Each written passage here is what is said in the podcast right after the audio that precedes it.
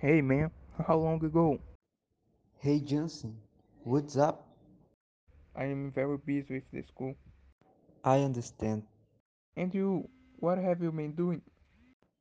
Nothing, just enjoying the holidays. Mine are almost there. Hey guys, what are you talking about? Just catching up. Are you going to the mall this week? I heard that Reginaldo Pereira is dining opening today, and this time I pay. Cool, let's go. Do you wanna go to the mall just to eat? Yes, what do you what did you do? You've got me there. What do you think about go to the movies? Great idea.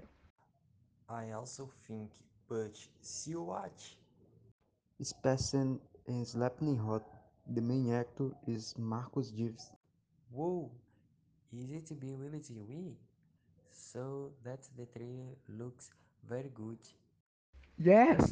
The part where he says, a guy who looks like me, it's very good. So, we will.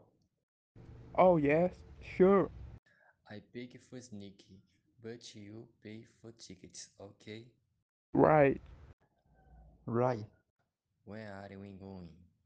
Any day at night. I have school in the morning and in the afternoon. For me, it can be a day on time. So, came to be eh, Wednesday and today 7 session. Yes. Okay. The women meet and today and to the magic shop 6 p.m. Okay? Right.